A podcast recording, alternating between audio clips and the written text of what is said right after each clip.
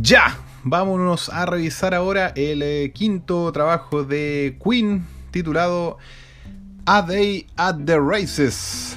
En castellano, Un día en las carreras. Em, estuve viendo que, eh, bueno, este disco fue lanzado en el año 1976 y em, fue de hecho el primer álbum producido solo por Queen, eh, después de coproducir sus eh, primeros cuatro álbumes de estudio junto a Roy Thomas Baker. Así que em, eso, eso con respecto a como un poquito de la información. Y lo otro también que estuve revisando y que me pareció interesante es que eh, tanto el disco que revisamos anteriormente y este A Date at the Races. Eh, los dos están eh, titulados por eh, como las películas de los hermanos Marx, Groucho Marx y esos humoristas gringos. Oye, lo otro con respecto a las, críticas, bueno, Washington Post lo calificó como una mezcla juiciosa de rockeros de heavy metal y clásicamente influenciado con canciones casi de ópera. El Winnipeg Free Press eh, también lo encontró bueno, dijo que este disco era la reconfirmación de la posición de Queen como el mejor grupo de la tercera ola de grupos de rock ingleses. Circus em, ofreció una crítica ahí media ni más ni menos. Eh, dicen que este disco eh, abandonó el art rock completo, lo, lo calificó como ridículo y maravillosamente descarado. Eh, y finalmente uno de los eh, de los principales opositores de Queen en su, en su época, un detractor así máximo, declarado, David March de la revista Rolling Stone, dijo que Freddie Mercury era, un, era poseedor de una mera voz pop pasable y concluyó que Queen probablemente iba a alcanzar el tope de las listas hasta que uno u otro de sus líderes se inquietara y creara otra versión. Eso fue más o menos la, la, la evaluación. De hecho, Rolling Stone, gracias a eh, en este caso, visionario, Dave March, que está dando más jugo que la chucha, le dieron apenas dos estrellas de cinco. Así que eso, así le fue más o menos a este disco. Y bueno, ahora sí nos vamos a hablar ya específicamente de las canciones. Eh, con respecto a este álbum, la verdad es que tengo una opinión parecida a esa que hablaba de, ni más ni menos. Eh, sí, yo por lo menos le. Para mí quedó como en un 70, o sea, no, no quedó como en un, quedó en un 70% de efectividad.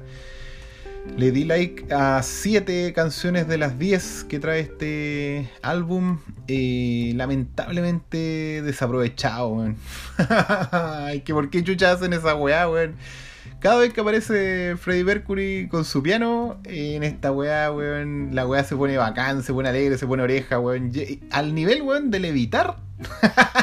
se lo está escuchando acostado, weón. Llegáis a levitar, weón, escuchándole Somebody to Love.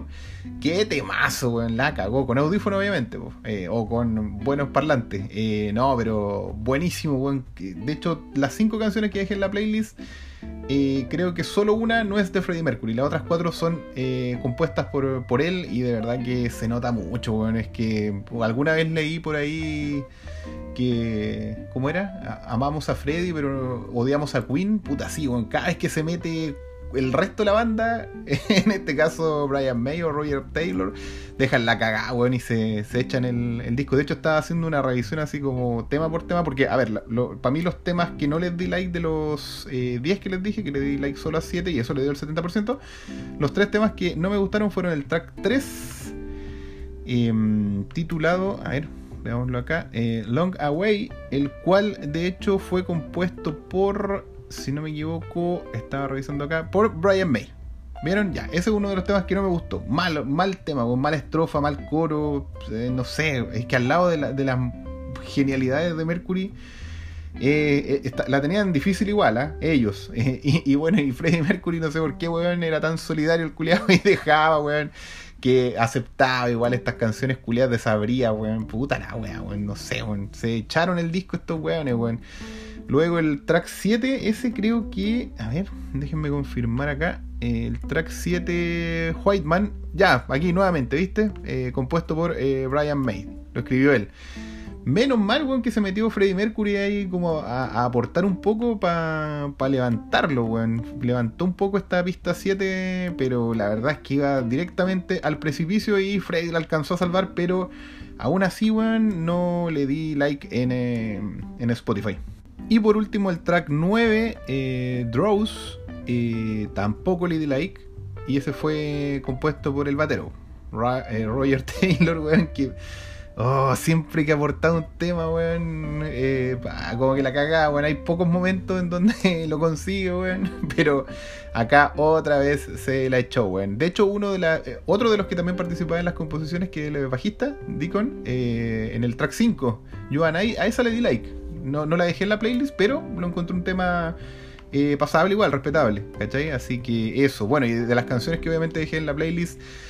El clásico Somebody to Love. Me imagino que todos los que escucharon este álbum lo dejaron ahí para escucharla en el futuro. Eh, el, tema, de hecho, más rockero que dejé de estos cuatro, de estos cinco que dejé en la playlist es el eh, Tie Your Mother Down, el que abre el, álbum.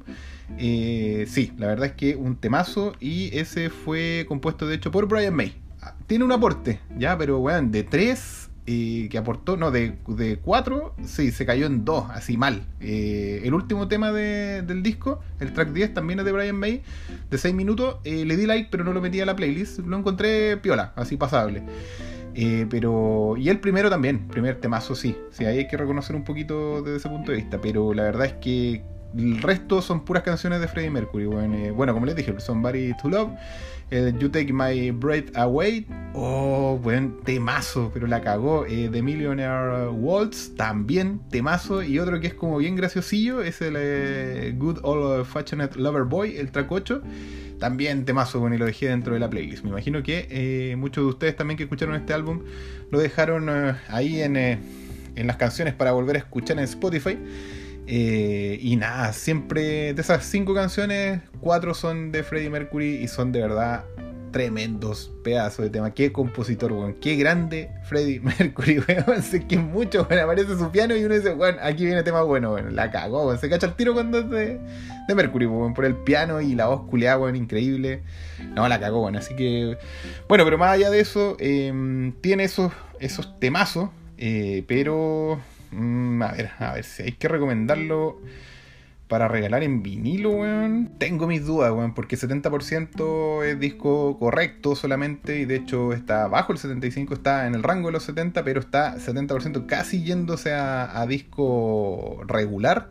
Estamos hablando de un disco correcto que salva. Em, quizás para regalar a fanáticos sí, pero no a un coleccionista de grandes vinilos si es que estamos pensando en el, en, el disco, ¿no? En el trabajo. Ahora, es verdad que tienes estos cinco temazos, weón, que son. que dan incluso, pero no, yo creo que para los fanáticos, weón. No sé, si una persona que colecciona grandes vinilos, mejor no, weón. Aunque tiene esos temazos que, no sé. Es como. Bueno, es que por el mismo hecho, porque que es disco correcto. Para escucharlo de nuevo, eh, no sé, quizás otra vez, a lo más, así una segunda vez, pero lo, lo importante son sus cinco tremendas canciones y chao. Eh, se guardan estos himnos y listo. Y, como les digo, da un poco de lata porque finalmente em, no, no fue por un... O sea, el disco iba súper bien, weón, pero por culpa de las malas ideas de, de Brian May, weón, en dos de las canciones que le quedaron muy malas, y el batero también, que siempre se pega sus joyas malas ahí, eh, terminaron cagando la weá. Siempre, o sea, no sé, en general cuando se escucha la discografía de Queen uno piensa siempre esa weá, porque era tan simple como dejar a, a Freddie Mercury, weón, hacer lo suyo. Eh, excelentes canciones, weón, con su piano y su tremenda voz y listo, y hubiesen tenido puro, puros discos estilo el eh, estilo el A Night at the Opera, ¿cachai? Que fue su, que es su obra cumple que revisamos en el episodio anterior. Y de hecho este álbum, el A Day, eh, a Day at the Races, eh, representa una caída importante igual, pues bueno, o sea, estábamos hablando de un 100%, se cayeron a un 70%, o sea, es, una, es una caída, la verdad es que disco correctito nomás, salvaron apenas por esos hitazos. Y sería todo. Ya, eso. Nos vemos entonces en el siguiente episodio revisando ya el... Eh, estamos en el quinto, en el sexto álbum de Queen. Nos vemos. Chau.